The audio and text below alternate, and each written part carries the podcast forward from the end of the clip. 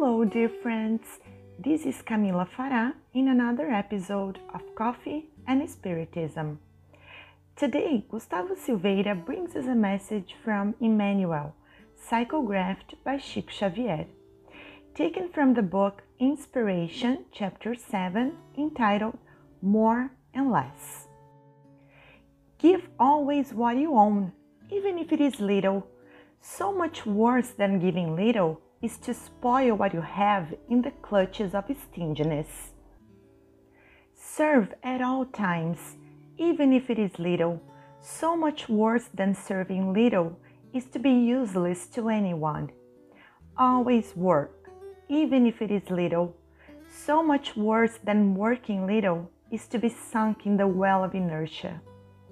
Always help to the good of all, even if it is little because much worse than helping little is not helping in favor of anyone at all.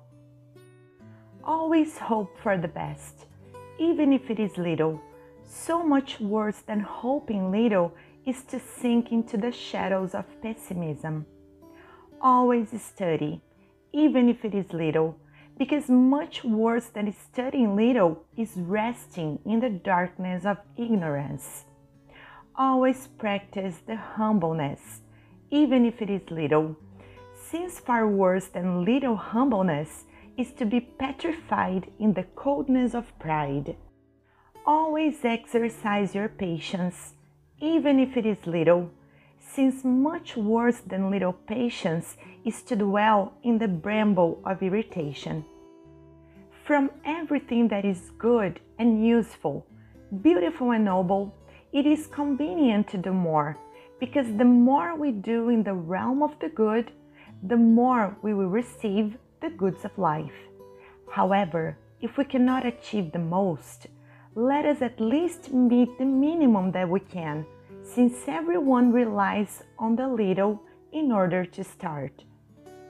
Extremely important message from Emmanuel, which shows rationally that a lot is made from many littles, and that no one will take a big step if they do not start to walk, even if they are taking small steps.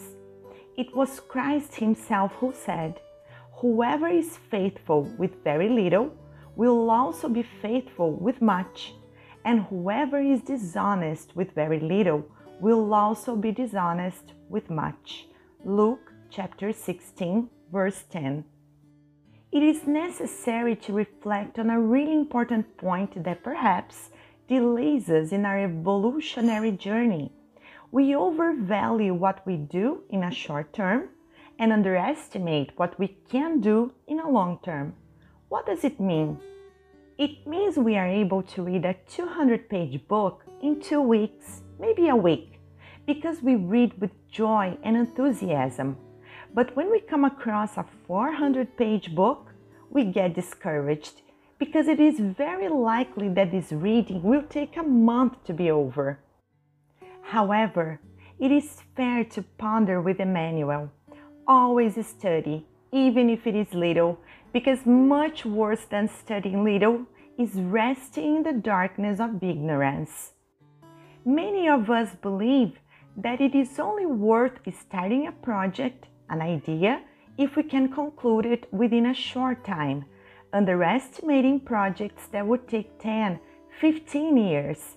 Nevertheless, it is important to consider that we live and will live for the eternity. That is why it is fair to think how many plans do I have for the next 300 years?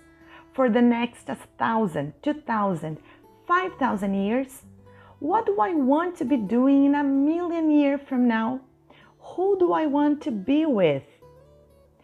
There is a very widespread statement attributed to Karen Lamb that goes like In one year from now, you will wish to have started today. How many plans have we been delaying because they will take a huge amount of time to be concluded? Lastly, let us repeat along with Emmanuel. From everything that is good and useful, beautiful and noble, it is convenient to do more, because the more we do in the realm of the good, the more we will receive the goods of life. However, if we cannot achieve the most, let us at least meet the minimum that we can, since everyone relies on the little in order to start. Peace and love to you all, and until the next episode of Coffee and Spiritism.